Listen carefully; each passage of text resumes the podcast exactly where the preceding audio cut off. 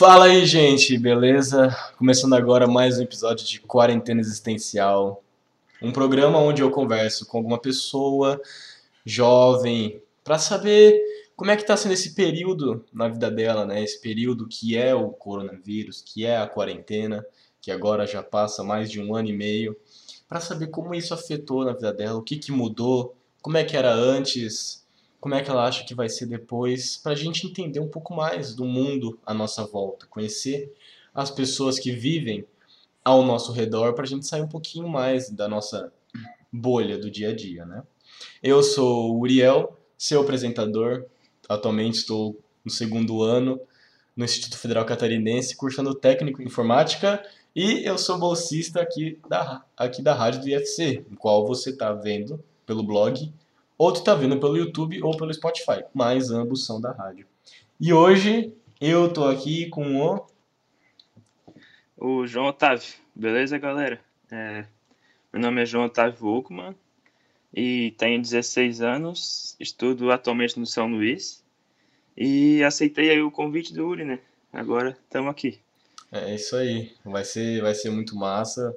Uma pessoa que eu já estava querendo chamar há um tempo, só que eu pensei, não, melhor esperar um pouquinho, deixar o programa desenrolar um pouco mais. Que isso, cara. O João, a gente estudou junto no segundo ao sétimo ano. Depois. cultura? É. Um tempão, inclusive. E aí depois a gente perdeu o contato, mas em algumas vezes, jogando basquete, a gente se encontrou. Se encontramos na rua, aqui no é. Cara, eu até hoje me lembro do campeonato que, que a gente jogou pelo SESI, lá no São Luís, que vocês amassaram os molequinhos lá. Lá no basquete? É, não, não sei se tu se lembra, mas tinha uma escola que todo mundo. Não, eu, eu me lembro de te. Não, não. Sim, não em relação a mim, mas os moleques que você jogou contra, que eles eram metade do tamanho de vocês, de todo mundo. Sim. Sim. É absurdo. Não, é muito louco. Porque assim, eu acho que o São Luís é, é uma das poucas escolas de Brusque que incentiva um esporte nesse sentido, né? De ter time, treinamento, né? Sim. Não, com certeza. Isso não tem, não tem o que falar de São Luís. Tem, tu, que, o que tu quiser jogar vai ter lá. Claro, né? Os esportes mais conhecidos, mas até o desde pequeno até até ensino médio tu pode jogar pode jogar tudo. É, isso é, não tem o que falar. E aí o treino é sempre. E o treino é bom? Sim, o... a gente treinava lá, inclusive em 2017. Eu ainda não estudava no São Luís naquela época, mas eu a gente ganhou o campeonato estadual, inclusive, treinando lá com o, com o técnico Luizão, né? Um, um ícone do basquete aqui da cidade. Muita gente boa. E a estrutura também é, é ótima, né? Pois é, pelo que eu sei, é uma das é uma da melhor, se não a melhor, né?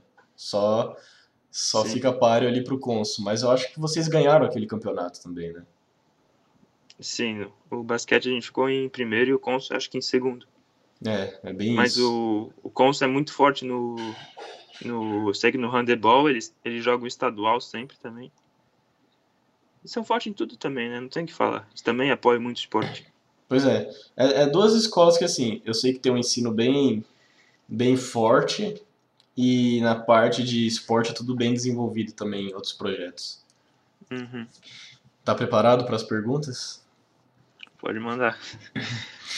Como é que estava a sua vida antes da quarentena e do corona? Ali pro final de 2019, começo de 2020, como é que estavam as coisas na escola, com os amigos?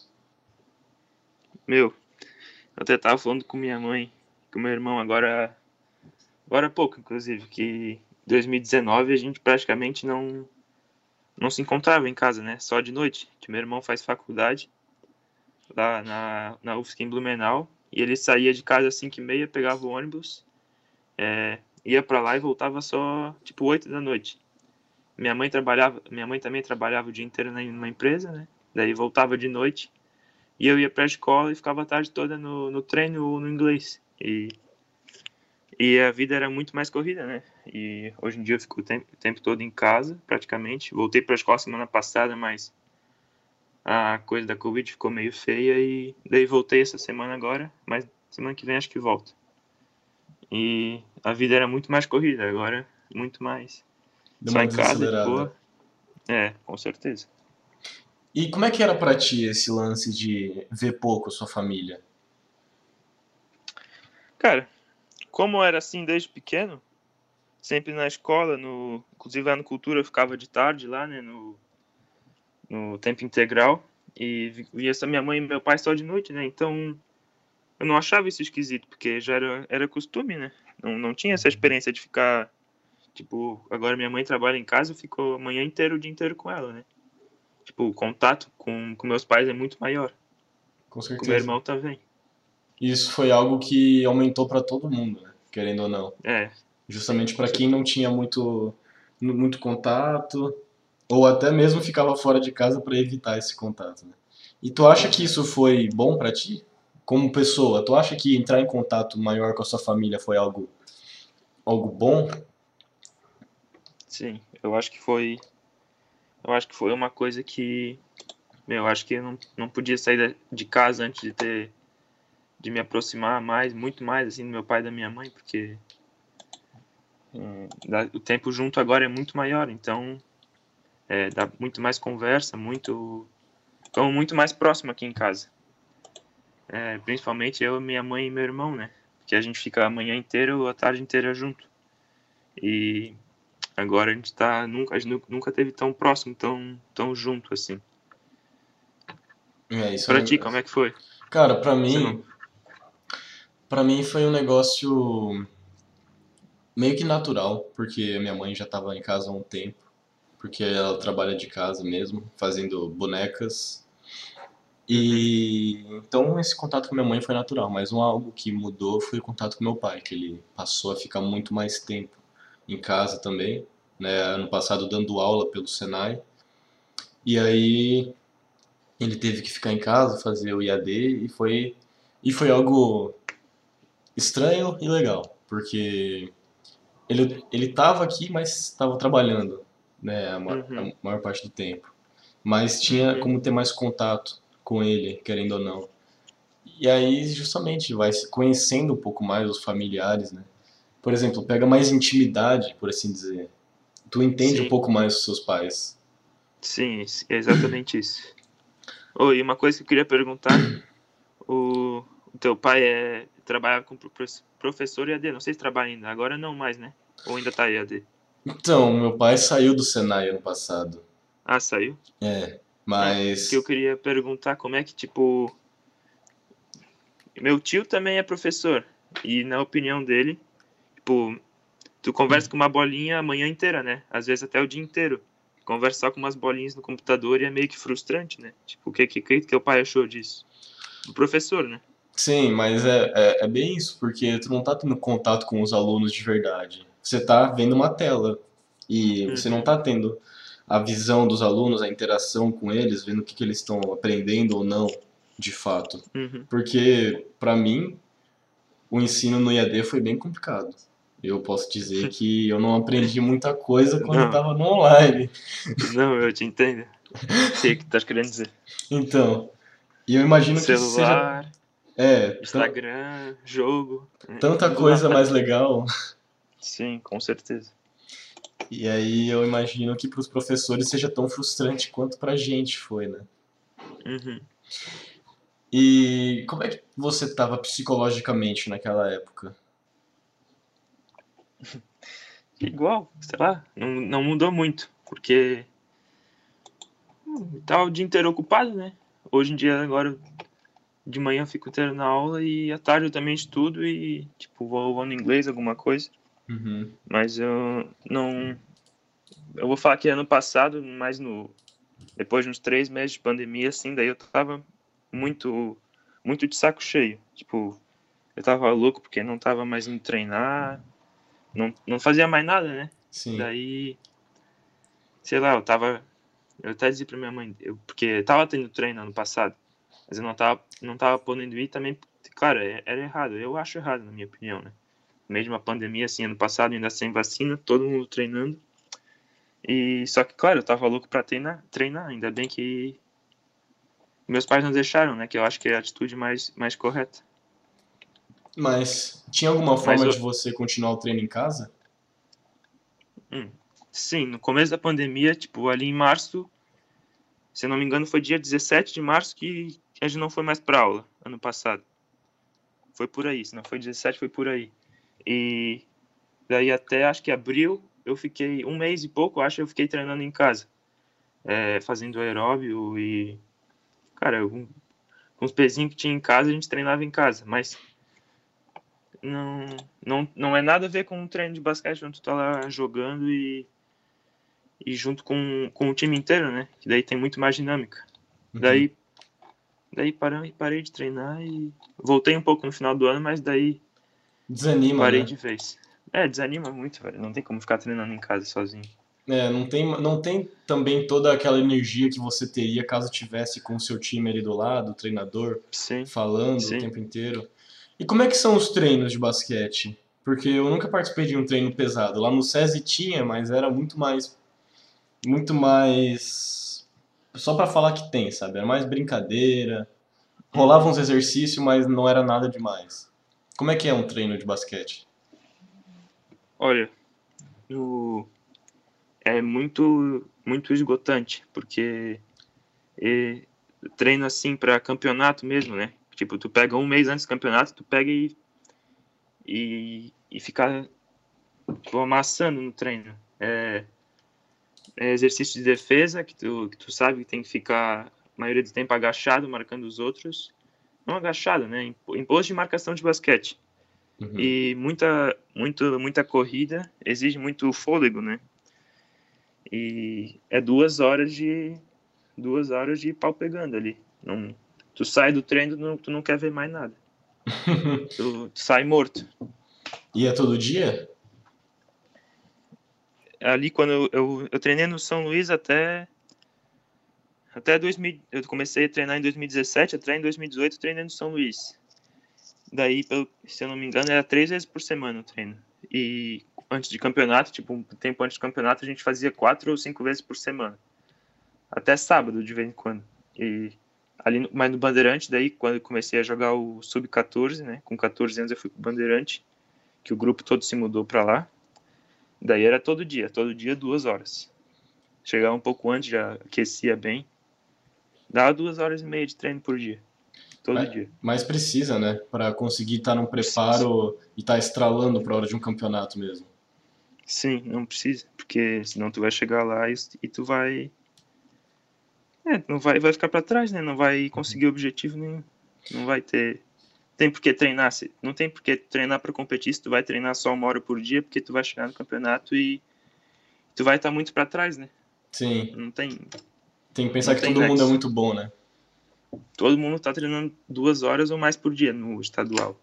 Então, se tu deixar de treinar ou treinar menos, tu não vai ficar pra trás, não tem jeito.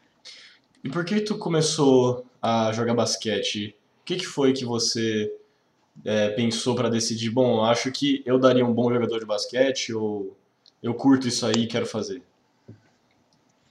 Olha, eu, eu nem pensei. Eu, eu recebi um convite do, do treinador que eu falei, do Luizão. É, Luizão, treinador de basquete de São Luís aí faz muitos anos, não sei falar quanto. Mas eu tava no um jogo do Brusque contra o Corinthians, ali no Augusto Bauer. Daí eu tava lá na, na arquibancada, daí o, o daí eu tava passando assim, daí um, um, um cara me chama.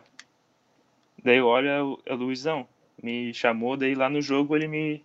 Eu estudava no Cultura naquela época, em 2017. Comecei a treinar em abril, ele, no jogo ele me chamou e falou para eu ir lá no São Luís, que ele me chamou para treinar com, com o grupo. Então foi muito por acaso. Sim, foi muito. Quem... Na verdade, comecei a treinar porque o Luizão me convidou, né? Uhum. É, mas assim, você sempre foi uma eu- pessoa muito alta também, né? Sim, é, é, eu acho que é por isso também, né? Porque senão. É, ele chamou por causa que eu sempre me destaquei mais na altura, né? Mas aí depois treina fica bom, né? Sim.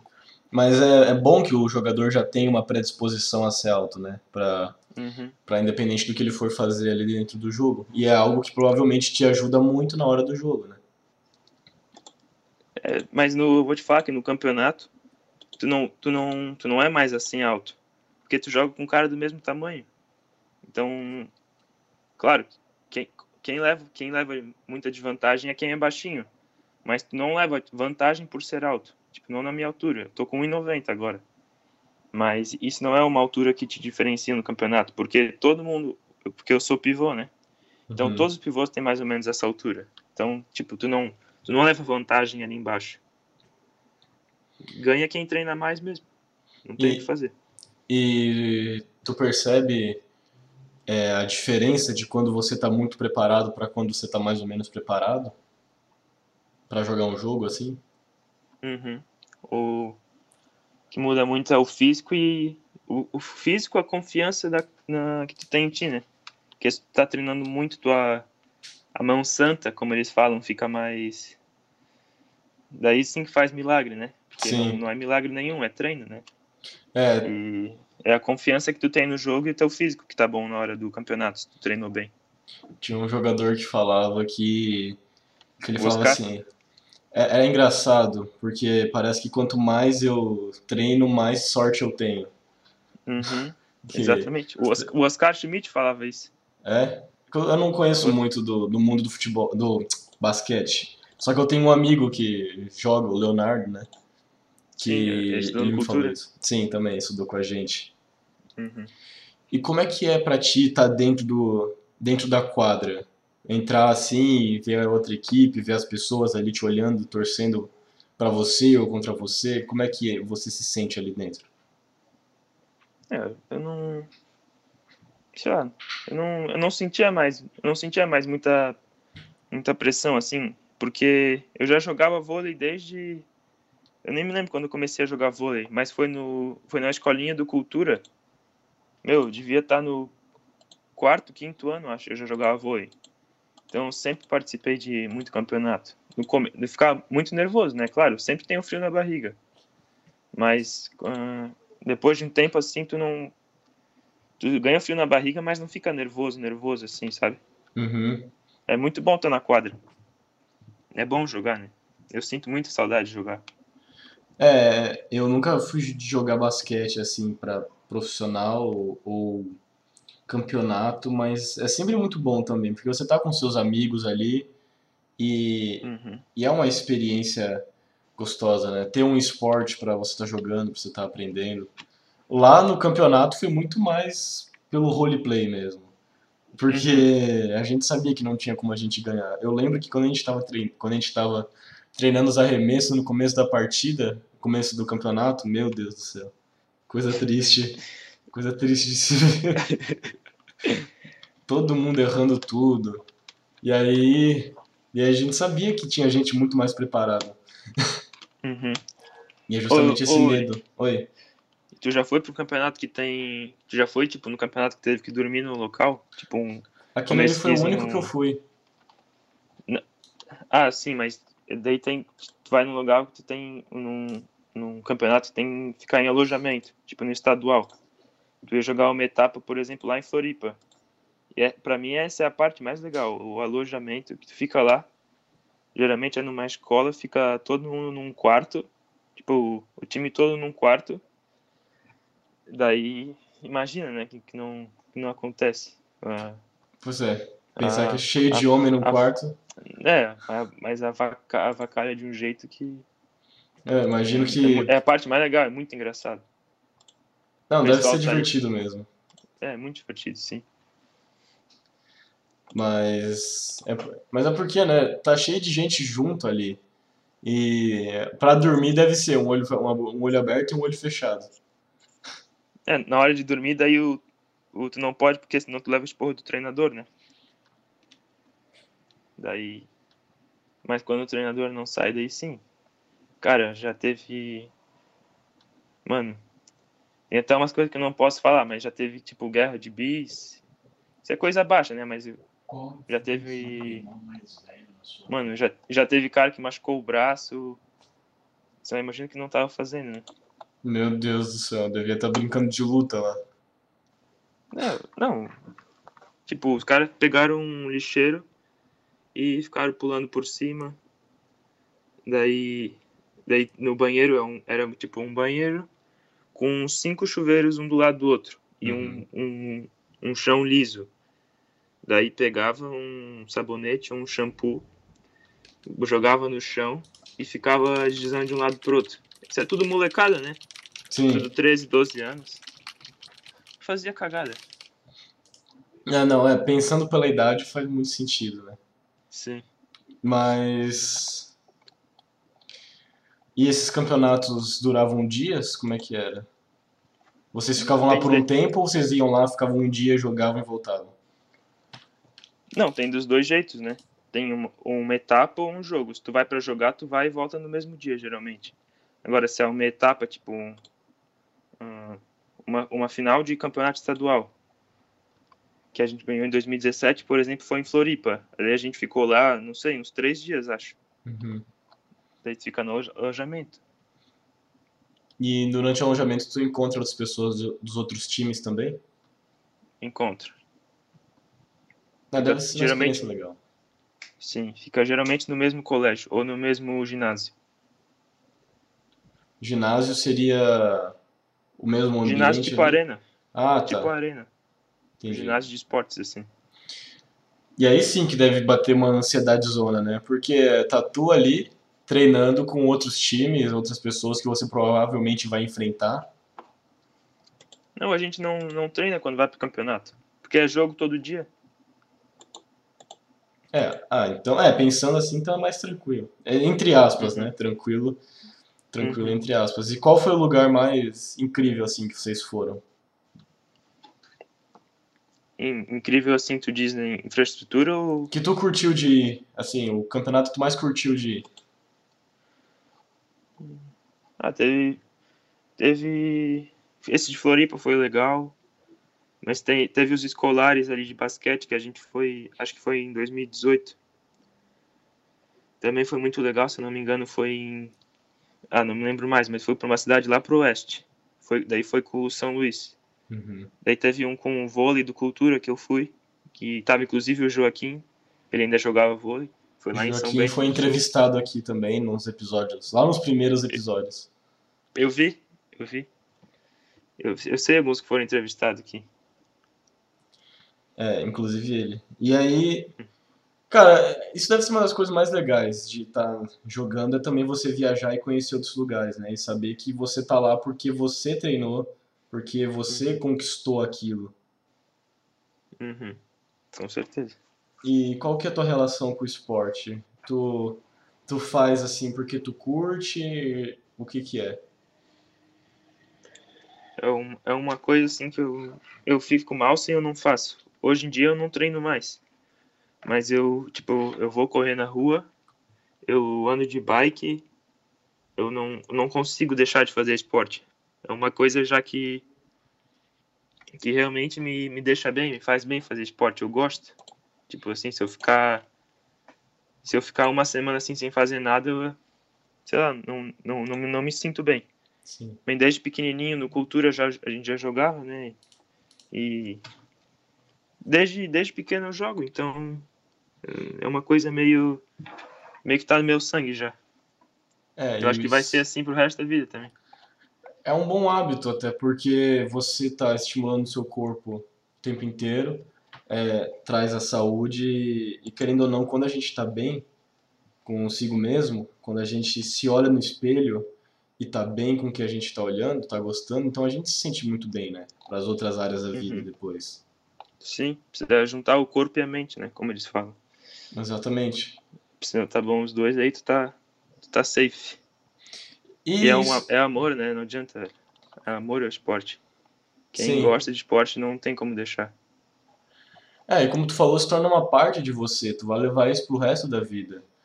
Uhum. Deve ser, é, eu acho que é o mesmo sentimento, pelo menos, que eu tenho pela escrita. É algo que eu tô sempre querendo fazer, mesmo que às vezes eu não esteja com predisposição no momento, é algo que eu fico sempre, bom, eu vou retomar, eu vou fazer, é algo que eu tenho que fazer de vez em quando, para eu poder me sentir bem, para poder assim até aliviar o estresse. Sim. Não, eu entendo. Eu te entendo. E eu imagino que ano passado, quando você parou de treinar, deve ter sido um saco. Muito, deve ter Foi. sido muito chato pra ti. Sim, foi Foi porque casa daí era monótono, né? Não tava acostumado a ficar em casa tanto tempo. Uhum. E aí aí eu já, batia agonia. Agoniava ficar em casa, né? Sem poder treinar, sem fazer nada. E aí eu já puxo para a próxima pergunta. Quais foram os efeitos do surgimento da quarentena na sua vida? Cara, eu acho que foram foram bons. Teve coisa boa e teve coisa ruim. Os efeitos bons, foi me, eu me aproximei muito mais da minha família. É, meu pai, minha mãe e meu irmão, né? Uhum. E inclusive meu cachorro tudo. E efeito ruim foi o afastamento do, dos amigos, assim, né? E do, e do esporte. Que daí não ia mais pra escola, não, não tinha mais nada, né? Isso eu achei muito ruim também.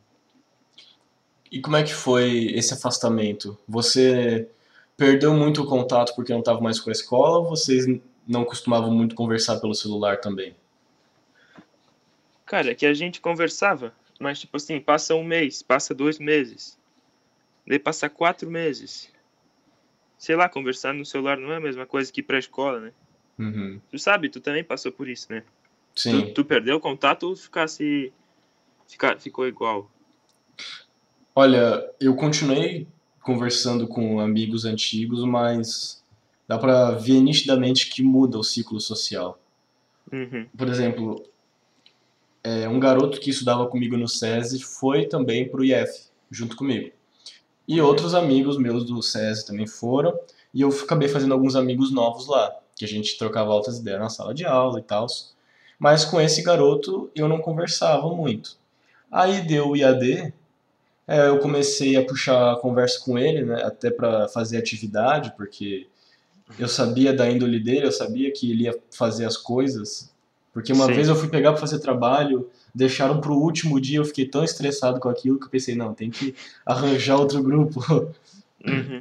E aí desde então eu tô trocando ideia direto com ele, por causa que a gente se aproximou mais do IAD.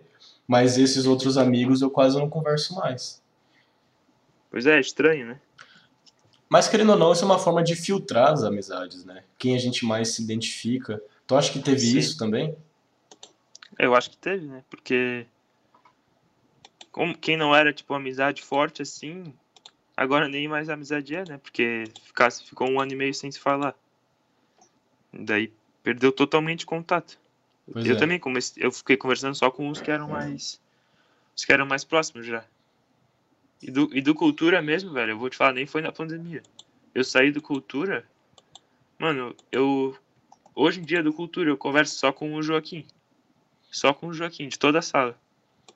Cara, e eu te falar que eu não tenho mais contato com ninguém do Cultura. Ninguém, ninguém. Nem com, nem com o Joaquim? Assim, de vez em quando, de vez em quando, mas não é aquele Não, eu, conversa. não, eu também. Ah, é, tá. é uma vez por mês, assim, com o Joaquim eu falo, mas é a única pessoa que eu falo ainda. Uhum. Pois é, mas, por exemplo, até ano passado, acho que no começo, eu ainda falava com o Gustavo, com o André, por causa que a Uhum. gente jogava League of Legends juntos. Uhum. Isso ainda se manteve por um- muito tempo. Sim. Só que foi mudando, né? Conhecendo gente nova, mudando o ciclo social. Eu acho que até é isso que aconteceu com você, né? É, sim, sim, né? Eu passei a sair com o pessoal do São Luís daí. Isso. E a gente era muito novo, muito novo. E eu, eu pelo menos posso falar por mim que naquela época eu não tinha tanto amigo no Cultura. Eu tinha uns três amigos ali e de resto eu não tinha capacidade de conversar. É colega, né? É, o resto era tudo colega. Uhum. É, eu, eu tinha o. Eu devia ter três, assim. O... Mas eu tinha, tinha os amigos do meu irmão, né? Eu sempre fui muito.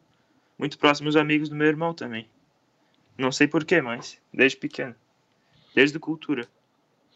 Eu acho que entra naquilo de que, por ser o irmão mais velho, você meio que tem um respeito ou se espelha um pouco, quer estar mais perto.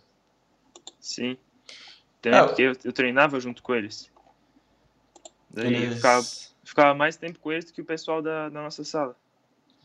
Isso. E aí cada um tinha seu ciclo de amizade e eu não tinha tanta amizade com os outros garotos e aí foi ali mais Cara- o Gustavo, o André, o Henrique. Cara, e eu e tu, a gente não conversava no cultura, velho. Não. Tu falou ali antes, realmente, a gente não. a gente- claro, coisa. Coisa boba da aula, mas a gente não conversava. Não. Não sei porquê, não me lembro mais, mas. É até engraçado pensar nisso, porque você, quando, quando olha pra trás, é, é engraçado porque a gente fazia muita merda naquela época. Uhum. Sim. E a gente fazia um monte de coisa tosca assim, e é até estranho lembrar disso e saber que foi há tanto tempo, né? E pensar Cara. de que a gente não é mais aquelas pessoas, em, em- em nada, Uhum. em nada. Mas é muito, é muito engraçado. Porque eu, eu sei, porque eu e o Joaquim a gente brigava direto. Direto a gente, a gente não ia com a cara um do outro. Só que agora é totalmente diferente, né? Os dois mais maduros, claro que a gente ainda faz merda, só que agora é outro tipo de merda. Merda mais, mais tranquila, assim, mais leve. Uhum. Dá pra ter um papo Uhum. civilizado um com o outro. Sim. Ô, teve um ano no Cultura, lembra que tinha a anotação, que era se não fazia uma tarefa, alguma coisa, e tinha registro, né? Registro de ocorrência, que daí Uhum. era coisa mais séria. Mano, teve um ano no Cultura que eu levei 32 anotações e, se eu não me engano, era 5 registros de ocorrência, em um ano só. A minha agenda era lotada. E pensem, em casa, a situação como era, chegava em casa tinha que pegar a assinatura do pai e da mãe. Era tranquilo. Mas mudou muito depois que você saiu do, do Cultura? Tu acha que você mudou muito?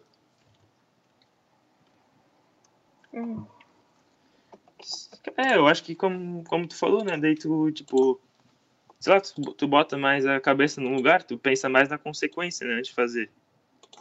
Tipo, pequeno tu não pensa que, que a cagada que vai dar. E depois que tu fica um pouco mais velho, melhora, né? Sim. E aí é algo até que não tem como guardar rancor ou sei lá o que que seja pelo que aconteceu no passado. Porque Não, é. todo mundo Todo era inconsequente. Tudo Sim, criança, né? é.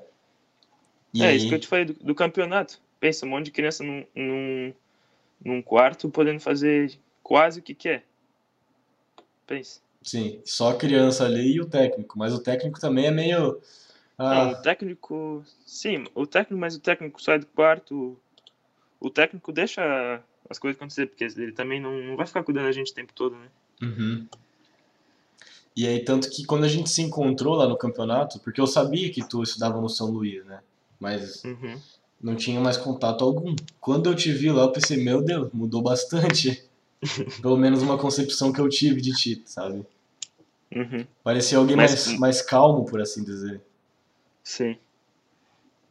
Sim, eu, eu, eu acho que sim, eu, eu acalmei também. Eu vou falar que eu acho que eu comecei a. Depois que eu saí do Cultura, tipo, eu fiquei mais na minha. No Cultura eu era mais atentado. Eu era, sei lá, eu, eu parecia que eu. Mano, eu, sei lá, no Cultura eu era mais atentado. E depois que eu fui pro São Luís eu fiquei mais na minha, assim. Sim. Não, é compreensível. Até porque tu tava com gente nova, né? De um ciclo social Sim. totalmente diferente. Não tinha mesmo, não tenho até hoje a mesma intimidade, né? Sério que não, não consegue ter? Não, eu- cara, não, eu tenho intimidade, mas eu digo, no cultura era mais, velho. Porque, desde, por exemplo, com o Joaquim, desde os- eu entrei na escola com três meses de idade, sei lá com quantos meses eu já eu estudava com o Joaquim, então até o sétimo ano foi assim. E no São Luís eu estudei o oitavo, o nono ano, daí primeiro ano eu estudei um mês ali que foi de março para não, fevereiro para março e até hoje eu tô em casa. Então no São Luís foi, por exemplo, foi dois anos só que eu Uhum. estudei no colégio. Sim. Então não, não deu para ter amizade assim como era no Cultura. Mas eu tenho, tenho amigos no São Luís. Mas tu acha que também por conta do, da carga de estudos também pode influenciar nisso? Não, o fato é que eu só, eu só tô estudando, eu não estudava muito assim no passado. Claro que eu sempre estudei, né? Porque tinha que ter, ter nota boa, né? Aqui em casa é é uma exigência. E mas agora, esse ano que eu tô estudando mais. Por causa que agora começa a pensar na faculdade, né? Essas coisas, daí esse ano que eu tô estudando, porque senão estudava tipo Sim. dois dias antes da prova e era isso. Não, isso aí eu, eu sei muito bem como é isso. Mas é algo que o Joaquim comentou comigo sobre o Consul, por exemplo. Ele disse que as pessoas são muito focadas na parte dos estudos e aí na parte do, de relação social é mais é diferente. Não Uhum. tem aquela mesma conexão. Sim. O Henrique mesmo disse isso também, né? O Henrique estudou no São Luís. O Henrique não estuda mais? Eu não sei, é que eu não converso com ele há um tempo também. Eu. Não, é que ele pode estar online, né? Porque tem a opção de estar online aqui no São Luís. Ele estudava contigo? E- Não, é que no nono, no nono ano acho que ele entrou lá. Tinha, até hoje tem três salas da nossa, da nossa idade, tem muita gente. Tem quase 100 alunos da, de 15, 16 anos aí. 17 já até. Caramba. E tenho, eu tô no segundo ano 2, mas tenho o 1 e o 3 ainda. É, E ele, Tá. estu- ele estudava no, na outra sala. é, então deve ser isso. Uhum. Mas depois de você tanto tempo em casa, você obviamente teve que achar alguma coisa pra fazer, né? Pra ocupar o tempo. E como é que foi isso pra você? Você desenvolveu algum hobby nesse meio tempo? O que que você passou a fazer já que você estava em casa? É, eu. Boa pergunta, nem tinha parado para pensar nisso até hoje. É, eu acho que andar de bicicleta, uma coisa que eu fazia básico assim, ir para minha avó e voltar, e cortar o cabelo e voltar no máximo. E hoje em dia, tipo, já passou uma coisa que eu gosto de fazer, tipo, de noite eu pego e saio de bike. Faço um. Ando e. Uma coisa que passou mais a ser por lazer mesmo. Não porque Uhum. só para o meio de locomoção. E tu? O que que tu me diz? Cara, nossa, aconteceu muita coisa, muita coisa do ano passado pra cá. Dá pra fazer um episódio inteiro só sobre isso. Mas que primeiro no começo do ano eu tive uma experiência com ayahuasca, não sei se você já ouviu falar. Quê? Ayahuasca, não sei se você já ouviu falar. Não, nunca escutei falar desse aí. É um chá alucinógeno que é usado de forma Aquele, ne- aquele negócio da Amazônia? Isso. Ah, eu sei. Cara, como é que tu chegou nisso, velho? A minha tia toma. E Como aí assim, velho? E aí ela falou, porque tem centros de ayahuasca aqui em Brusque, na verdade tem um, né, que é onde eu tomo. Tu E toma até hoje? hoje menos, eu, a última vez que eu tomei foi ali em março, eu tomei duas vezes esse ano só. Ano passado eu tomei oito. Mas isso não é uma substância meio alucinógena, assim? Então, é exatamente aí. É, a ayahuasca, ele é um enteógeno, que é um alucinógeno utilizado de modo religioso, ou seja, para cunho religioso. que Uhum. você vai num lugar onde as pessoas, onde a pessoa que ministra o chá, que dá o chá para você, ela já tem conhecimento de como lidar com a situação. Ela já toma o chá há sete anos, então sempre que você precisar, ela tá ali, ela tá ali para você, para te ajudar. E Dizem que vomita muito, né? Sim, é uma parte do processo. E a ayahuasca, ela ajuda, é algo científico, ela ajuda na conexão de novos neurônios no seu cérebro. E isso Uhum. faz você ter é, percepções e experiência que você não teria no seu dia a dia. Tipo, no dia a dia você tem até 10 mil pensamentos, na ayahuasca você chega a ter um milhão, sabe? E aí, e aí você passa a ver o mundo de outras formas. É aí que também entra o teor alucinógeno. Que, por exemplo, eu nunca vi nada com o olho. Eu nunca vi nada de olho aberto. Mas você sente as coisas de forma diferente e, Uhum. e você passa a pensar nas coisas de forma diferente, entender um pouco mais sobre situações que antes você não entendia da, da mesma forma. Então, tem toda essa questão de você ir ressignificando muita coisa.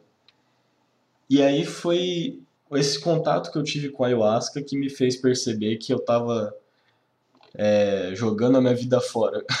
que eu ficava só no computador o dia inteiro e não fazia nada que eu, Caramba. que eu queria, praticamente. É. E aí eu pensei, putz, tem muita coisa que deveria mudar, né? E aí veio o IAD, e aí eu comecei a ler, comecei a fazer alguns cursos, entrei Tu pra não era rádio. tão engajado? Tu não era tão engajado nessa coisa de Tipo, meio que jornalista, assim? Jornalística, assim? Absolutamente nada. Nada.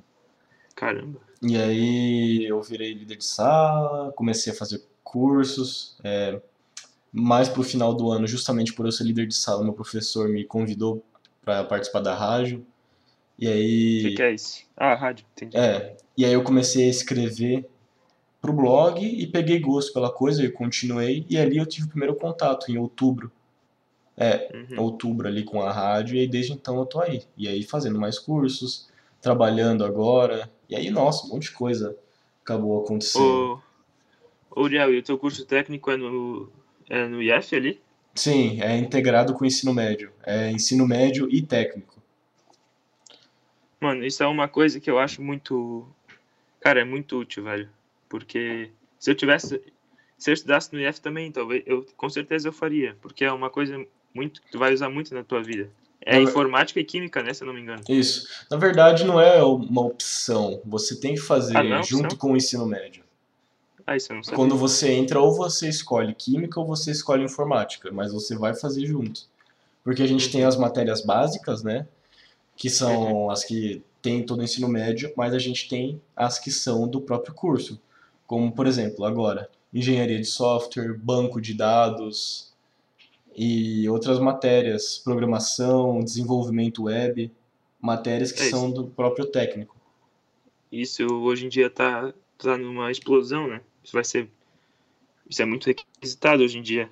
Com saber essas certeza. coisas. Sim, essa parte da informática. Mas te falar que por causa do IAD é algo bem complicado. Justamente por o ensino estar defasado em todos os sentidos, Uhum. Para aprender essa parte do técnico está se tornando algo bem complexo, te dizer. Tás no EAD ainda? Sim, É. aqui, aqui no Eu IF tá agora. 100% no IAD, 100%. Uhum. E pelo menos agora depois das férias, né? Para quem estiver vendo isso, vocês provavelmente vão ver durante as minhas férias, que é agora do dia 23 ao dia 7 de outubro. Ô, coisa boa. É. E aí depois disso, não, agosto, falei errado, agosto. E aí depois disso, ali no começo de setembro é que vai começar a voltar presencial aqui no IFC. Uhum. Então, o pessoal que entrou esse ano entrou no IAD Mas- também. Mas tu já tem uma data pra voltar. Sim, apar- aparentemente, aparentemente, depois das férias volta 20% dos alunos com a- todas as matérias que são, é, como é que é, práticas. Todas as matérias práticas voltam. Aí química, né, que tem que ir laboratório, volta para ir em laboratório, biologia, volta presencial para estar entrando, entrando em contato ali com as coisas. Ô, e falar uma coisa que, tipo, eu senti tendo EAD em casa, esse um ano e meio, já que eu tô agora. Perguntar se tu também sentiu, tu não sentiu, tipo, que tu, tu perdeu uma, uma, uma relação muito importante na escola esse tempo todo? Tipo, todo o ciclo da escola, como foi até hoje. Cara, Cara, é, tipo, não sentiu, tu não sentiu falta desse tempo todo que tu perdeu na escola? depende, depende muito, porque eu sempre fui uma pessoa mais de boa de ficar em casa, e mas uma coisa que realmente senti falta foi de que eu percebi que eu comecei a mudar muito ano passado, do ano passado pra cá. E aí, com essas mudanças, eu pensei, cara, seria muito massa estar no presencial agora, porque eu iria aproveitar pelo menos a questão dos amigos, colegas, Uhum. festa, Uhum. de estar tendo toda essa interação. Uhum. Mas eu, mas eu tenho que dizer que durante a minha quarentena eu ainda saí em alguns momentos. Uhum. Então não foi tão pesado, mas bate, bate aquela saudade, né? Mas agora bate até medo de voltar presencial, porque o ensino tá tão defasado que a gente tem até medo de voltar a fazer prova presencial e tirar todo mundo nota baixa, sabe? O Brain, né? Amiguinho. É, não vai mais ter isso. é, eu sei. Mas Você já teve alguma Eu- prova no presencial? Já. Eu, ano- semana passada eu. Semana passada, semana retrasada, eu tava na escola. E daí quando eu voltei já teve uma prova da uma diagnóstica que eles falam, lá. é tipo um simulado ENEM. Então logo na semana que eu voltei já teve isso aí, que são primeiro dia 90 questões mais o texto ENEM e e no outro dia é mais 90 questões. Então quando eu voltei já teve essa prova. Uhum. É claro, eu achei complicado, né? Porque cara, a concentração que tu precisa ter na aula é muito maior que precisa ter em, é muito maior do que em casa. Sim. Porque tá ali, tu tá rodeado de gente, é muito mais coisa pra. Fazendo a prova séria, eu digo, né? Em, em casa, claro que tu tem um monte de coisa pra te ajudar. Mas tu sentiu é, essa mudança de novo? Por exemplo, antes tu estava no presencial e foi para EAD. Bom, mudou todo o método. Mas aí depois tu volta pro presencial e volta a ser como era antes. Tu sentiu isso? Tipo, putz, agora já agora voltou ao normal? Hum, não, eu ach- eu achei estranho também voltar pro colégio, de novo. Porque. Mano, é, daí tu tá acostumado com o EAD, daí tu voltou pro colégio, né? É, é, é um medo que a gente tem Daí- aí. Daí tem que se readaptar pro colégio de novo. É, tem que acordar E cedo de vou- novo. Eu vou falar pra ti que indo pro colégio, tu percebes que tu, se tu prestar atenção no EAD, é muito mais fácil aprender no EAD, eu acho. Eu sei que muita gente pensa ao contrário, mas eu vou falar porque, cara, no, no EAD, eu não sei como é a tua sala no FC, mas tipo, mano, tem muita conversa paralela no meio da aula. Uhum. E em casa tu tá sozinho, então se tu presta atenção em casa, tu consegue tu consegue pegar o conteúdo muito mais fácil. Pelo menos eu, eu senti isso quando eu voltei pra aula. E... Tu, vai, tu, tu vai perceber isso quando tu voltar pra tua, certo? Uhum. Mas essa é uma percepção que só deu pra ter agora, né? Você provavelmente Não, não, não pensava sim. de- assim antes. Sim, só deu pra ter semana retrasada, eu percebi isso. Que eu, na minha cabeça era muito melhor é, presencial, mas na realidade não. Se tu prestar atenção, em casa é muito mais muito mais fácil aprender em casa. É. Tu Mas- tá ali sozinho, concentrado. Mas pra ti agora, essa semana aí, tu conseguiu. Conseguiu ir bem nos estudos, assim? Cara, porque, tipo, eu tô estudando de tarde o conteúdo que eu aprendo na manhã. Uhum. Então, mas eu percebi que durante a manhã eu, eu aprendi muito menos quando eu tava em casa. Tipo, eu aprendia mesmo conteúdo de tarde quando eu tava no, quando eu voltei pro colégio semana passada. E aqui em casa eu já aprendo conteúdo na aula de manhã.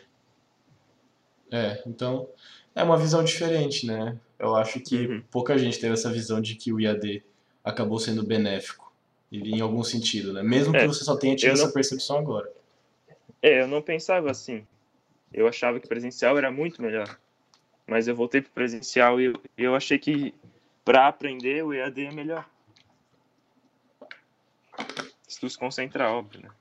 Tu não Sim. ficar no Instagram igual, tipo, ano passado, assim, É, era, era celular o tempo todo. celular, O computador era pra Instagram. dar a chamada, né? Dar o presentinho e ir embora. tô, falando a, tô falando a verdade, né? Não, com certeza. O que, que eu fiz?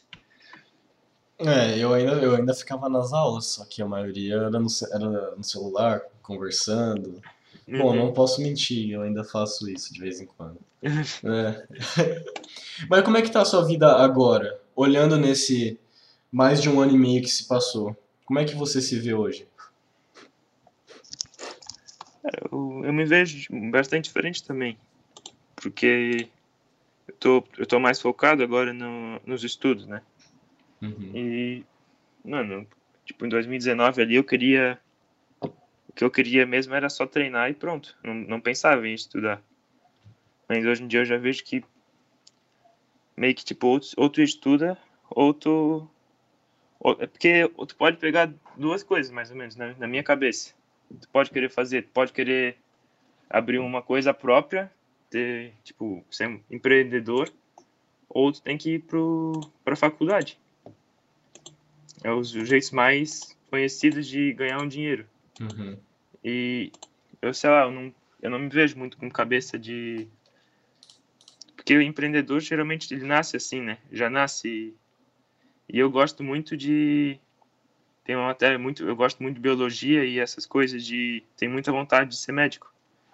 E eu acho que é isso que eu quero, quero fazer, velho. Mas você acha que ser médico é algo que você realmente quer? Ou é só um senso comum? As pessoas são, dá dinheiro, eu tô afim disso.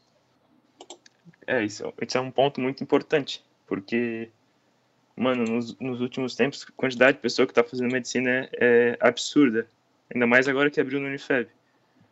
Mas não é, uma, não é um pensamento que eu tenho há tanto tempo. É, com a internet, acho que fica muito mais fácil saber a profissão que. Como é a profissão, né? De uhum. fato. E é uma coisa que me atrai muito. Eu acho que poder. Que é um dom. Eu acho que é um dom, velho. Poder. Tu saber, saber profundamente teu corpo, como.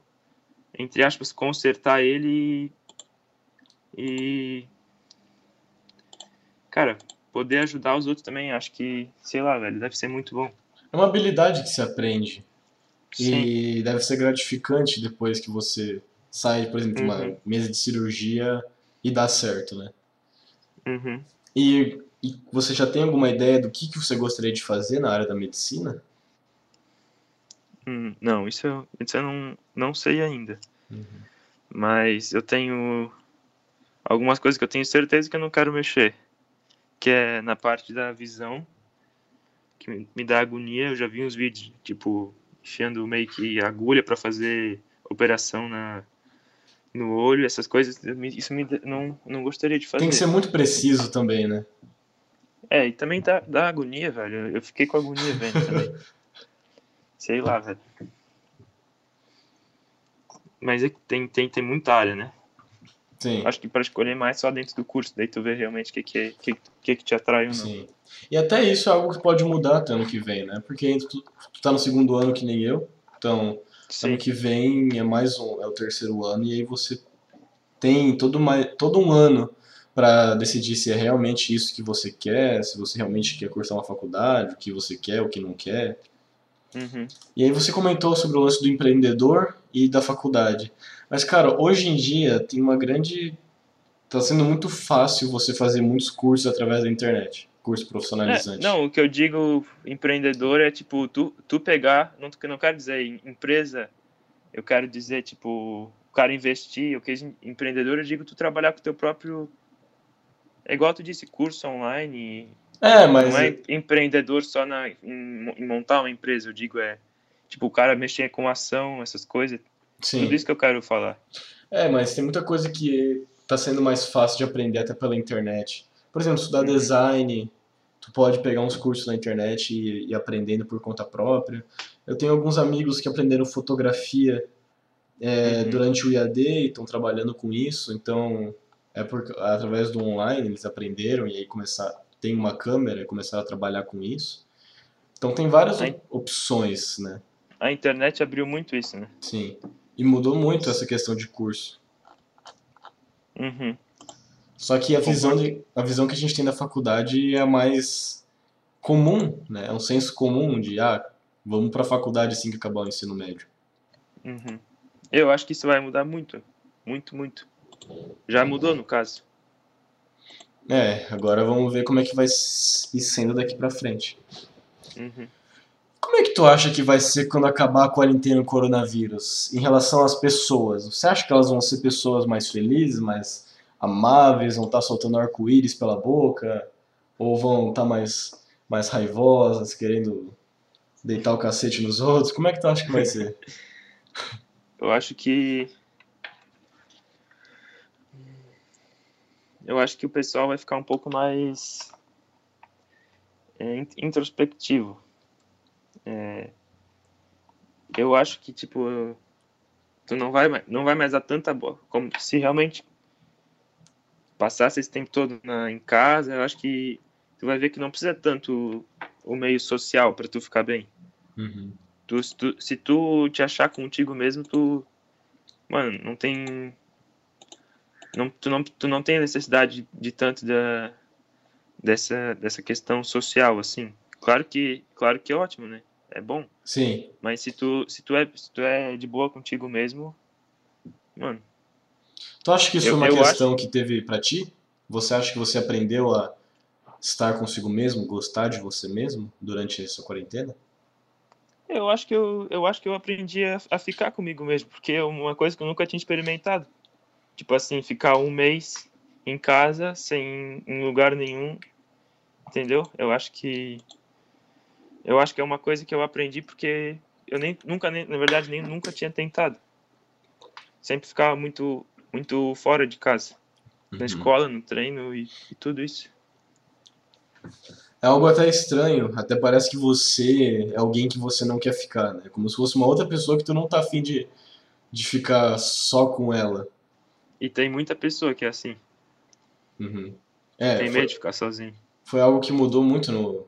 Justamente, justamente na quarentena. Pessoas uhum. que ficavam fora o tempo inteiro tiveram que lidar consigo mesmas porque agora elas iam estar tá sozinhas em casa, entre aspas, né? Mesmo que tivesse a uhum. família. Sim mas acabou sendo uma jornada de introspecção para todo mundo. Sim. E... Eu acho que foi bom também. Aprender, pelo menos eu eu aprendi muita coisa. Sim. É. É uma, é uma, é uma época que vai ficar marcada tanto de forma negativa quanto positiva. Eu acho que positivo seria essa parte da introspecção. Uhum. Mas vindo para falar justamente sobre isso de época, vou te fazer uma pergunta aqui que pode ser bem complicada. Se você tivesse a opção de voltar no tempo e viver como se o Covid nunca tivesse existido, você faria isso mesmo que você esquecesse tudo que você aprendeu durante esse tempo? Caramba. É... Você tem a opção de acabar com o Covid, só que você não vai. Você tem a opção de voltar lá no começo e acabar com o Covid. Só que você não vai voltar com os aprendizados que você teve. Vai voltar como se nada tivesse acontecido. Cara, eu acho que eu não, não vou nem pensar muito no aprendizado, né? Mas, mas em tudo que aconteceu em, em termos de, de mortes, né? Então, com certeza seria acabar com o Covid, porque a gente está aí quase com 600 mil mortes, acho, hoje. Uhum. E eu acho que se eu escolhesse. Se eu escolhesse não acabar com o Covid só para eu ficar com, com os ensinamentos que eu aprendi, eu acho que seria meio de. meio. Egoísta? Egocentrismo, sim. Egoísta. Eu acho que tem que pensar em todo mundo que morreu. É, eu, e tá eu... morrendo ainda. Sim. É, é uma visão bem bem coletiva é difícil, da sociedade. É difícil essa pergunta aí, hein, Uriel? Não, com certeza. Até eu fico fico meio pensativo sobre ela de vez em quando, uhum. quando eu faço para as pessoas, né? O bom é que eu não tenho que responder. não, mas você tem que responder. Eu vou perguntar aí tu. Qual a tua opinião? Não vai escapar não que tu faz pros outros tem que responder também. é, ainda, ainda tem que sair um episódio meu ainda pra lá pra frente. É, tem que arranjar um entrevistador pra te entrevistar. Pior que eu já pensei nisso, já pensei nisso. É, é, sério, faz, velho. Porque muitas vezes tu tá aí só entrevistando e, e o pessoal que acompanha nem. Tipo, nem sabe muita coisa de ti. É uma possibilidade. É, ó, já fica, já fica no ar aí. Um dia vai sair. É. Cara, mas pensando individualmente, para mim como pessoa, eu não voltaria, porque com certeza houve muita mudança boa na minha vida, para mim. E eu tenho que levar em consideração nas coisas que eu acredito na questão espiritual. Uhum. Então, isso faz eu ter uma visão menos caótica de tudo. Mesmo que tenha sido um período complicado, é, é, no meu ver, eu tenho um entendimento que, para mim, tinha que ter sido da forma que foi. É, precisamos, todo mundo precisou passar por isso da forma que foi. E pra é evoluir. isso. É, isso, para evoluir. Uhum. Então, eu acho que eu gostaria de continuar com com tudo que eu sei. Até porque não seria só eu, mas todo mundo que também está ao meu redor. Todo mundo que estivesse ao redor também continuaria com tudo que aprendeu e tudo que melhorou. Uhum. entendeu? Mas, se for pensar num coletivo, a resposta certa eu acho que seria voltar. Mas pensando mais nisso, de, de mudanças, assim, e no que eu já acredito espiritualmente falando, eu acho que eu deixaria como tá. Cara, a minha mãe fala muito isso em tudo é, é tudo acontece como é para acontecer. Uhum. Não tem muito se aconteceu é porque cara, tinha que acontecer. E acaba sendo bem isso, quando você olha, tu, quando tu olha para trás, você pensa, é, não tinha como ter sido diferente. Uhum. Mesmo que você se arrependa de uma coisa ou outra, você fica, não é. Tinha que ter Uhum. sido assim para eu me tornar a pessoa que eu sou hoje. Ô, Uriel, e, e perdesse algum, algum parente ou algum conhecido? Então, justamente não por não ter ninguém próximo que eu perdi, eu acho que eu tenho essa visão, sabe, de não Uhum. voltaria. Porque a única pessoa próxima, assim, de família que foi afetada foi a minha tia e meu tio. Só que eles só Uhum. falaram pra gente que eles pegaram quando eles já tinham curado. Eles vieram e falaram, ó, a gente pegou Covid nessas últimas semanas, ficamos maus, mas mas estamos aí, estamos bem. Uhum. E na sua família, você acabou perdendo alguém por causa do Covid? Não, ainda bem, graças a Deus não, mas é, meus pais, assim, tinham alguns conhecidos que, que acabaram falecendo, né? É, o meu próprio professor que me chamou pra rádio faleceu, inclusive, Ah, por conta do eu vi aquele professor que morreu da, do, do IFC. Isso, o Nildo. É exatamente. Ele que me convidou pra rádio e ele acabou falecendo por causa do Covid. Né? De graça, né? Mas aí, de novo, eu penso que se aconteceu é porque precisava ser. Uhum. Assim, se a gente. Se for a nossa hora de morrer, não tem o que impeça. Se for a hora de morrer, eu vou estar andando na rua e bater a cabeça. E cair e bater a cabeça, sabe? Sim, Se era pra eu morrer. concordo. Então. Mas agora, pensando somente em você, tu acha que a quarentena foi boa? Só pra você. João Otávio. Sim, eu acho que foi. Eu acho que foi muito boa. O- Como eu disse antes ali, eu, eu me acostumei com ficar comigo mesmo. E. Além de, além de me acostumar comigo mesmo, me aproximei muito mais da, da minha família, né? Que é o que realmente importa Uhum. disso tudo. Daí a gente entende um pouco que é a família que importa disso tudo. E com certeza eu acho que eu, eu também não voltaria no tempo. Pensando individualmente, né? Sim, com certeza. Mas é, isso que você falou da família é bem verdade. De. Porque amigos vão e vêm, mas a família tá sempre aí. Sim. E que aprendizados você pode tirar disso tudo que a gente está vivendo? Tu acha que tem o que aprender com toda essa situação que a gente está vivendo? Eu acho que tem como aprender com isso tudo que a gente está vivendo, eu acho que tem. Eu acho que. Mano, eu acho que muitas pessoas ficaram ficaram bem, muitas pessoas ficaram ruins, mas o que tu tem que aprender, o que tem que aprender é conviver com isso, né? Ou tu aprende ou não aprende, porque ficar indo pra rua também não, não dá, né? Como já tem muita gente fazendo. Uhum. No caso, você quer dizer que é aceitar as coisas como elas são? Não, tem, tem um problema, tem que tem que aprender a conviver com problemas. Um problema que não dê pra mudar, né? Se tem um Uhum. problema que dá pra mudar, daí tem daí tem que resolver o problema, mas como é um problema que não tem como resolver, porque não tá, não depende de ti, eu acho que tem que aprender a conviver com ele. Sim.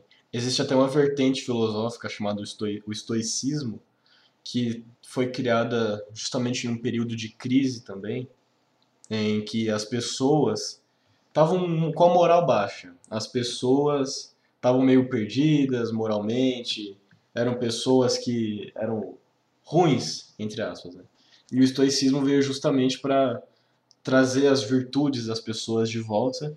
E uma coisa que essa senda filosófica pregava era bem isso, que você não tem que te deixar afetar por pelo que não está ao seu alcance.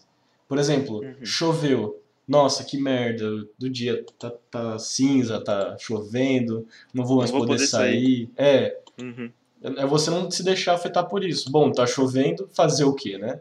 O que que eu posso Sim. fazer? Eu vou aproveitar meu dia da forma que dá, então. Uhum. E é bem isso. É a gente aprender a, se- a lidar com as coisas do jeito que elas são e enfrentar elas dessa forma. Tem que ser forte. Tem que ser forte e enfrentar. Pronto. Exatamente. E é assim que a gente encerra o episódio de hoje de Quarentena Existencial. João, muito obrigado por aceitar. Valeu, Uri.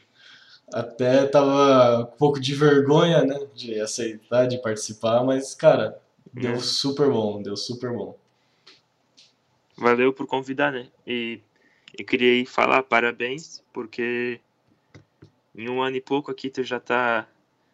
Já apareceu esse teu veio artístico, né? Uhum. E eu acho que tu devia seguir com isso porque tu, tu leva jeito. Queria falar parabéns pra ti. Pra ter a coragem de botar a cara a tapa aqui e fazer uma coisa que muita gente na nossa idade não ia, não ia nem querer pensar em fazer, né? Então, parabéns. Cara, muito obrigado, mano. Pior que, mesmo fazendo isso, eu, eu pensava pouco em seguir nessa área, sabe? Uhum. Mas É, ouvindo. cara, eu não tô te obrigando a ficar nessa área, né? Não, não, sim, mas. Leva jeito. Mas ouvindo os feedback desse jeito, sabe? Pessoa falando, ah, não, tu leva jeito, eu acho que seria interessante, é algo de eu pensar, sabe? Bom, por que Uhum. não pensar em fazer algo nessa área? Uhum. E para todo mundo que tá, vai, assi- vai ouvir isso depois, né? No caso do episódio, no dia que tá lançando para vocês, Ó, Muito obrigado. Dia 16, dia 16 de agosto de 2021. é o dia que a Daqui a uns gente 10 anos e a gente estiver ouvindo isso aqui. Só pra Ah. deixar marcado. Pode continuar. O episódio foi gravado dia 16 do 8 de 2021. Vai ser um registro histórico. Se eu tiver É. acesso a isso aqui daqui 10 anos. Vai ser incrível. Então, a todos que assistiram até o final, muito obrigado. Com certeza vocês aprenderam alguma coisa com o que nós trouxemos para cá, pelo que o João falou, pelo que eu falei. E aí, você- o que vocês acham que foi bom para vocês, vocês levam para o coração. O que vocês acham que não foi, vocês relevam e bola para frente. É isso. Não se deixem afetar por aquilo que vocês não têm controle. Bora? É isso aí. Novamente, muito obrigado por aceitar, João. Tem alguma coisa para dizer para a gente terminar? Não, acho que tudo que falar já tinha. Tudo que tinha que ser falado a gente já falou. Tem alguma É rede aí. social que você gostaria de divulgar? Ah, se alguém quiser me seguir é. Cara, acho que é João Underline Volkman no Instagram. Eu só tenho esse. Então vamos lá, gente. Segue o João. É. Chama ele na DM e conversa com ele. Se alguém quiser, pode chamar também. Conversemos. Conversemos também. vamos lá, vamos lá. E é isso aí, gente. Semana que vem tem mais, terça-feira, no horário das 10 horas, das 15 horas das 19 horas. Muito obrigado, uma boa semana a todos e até mais.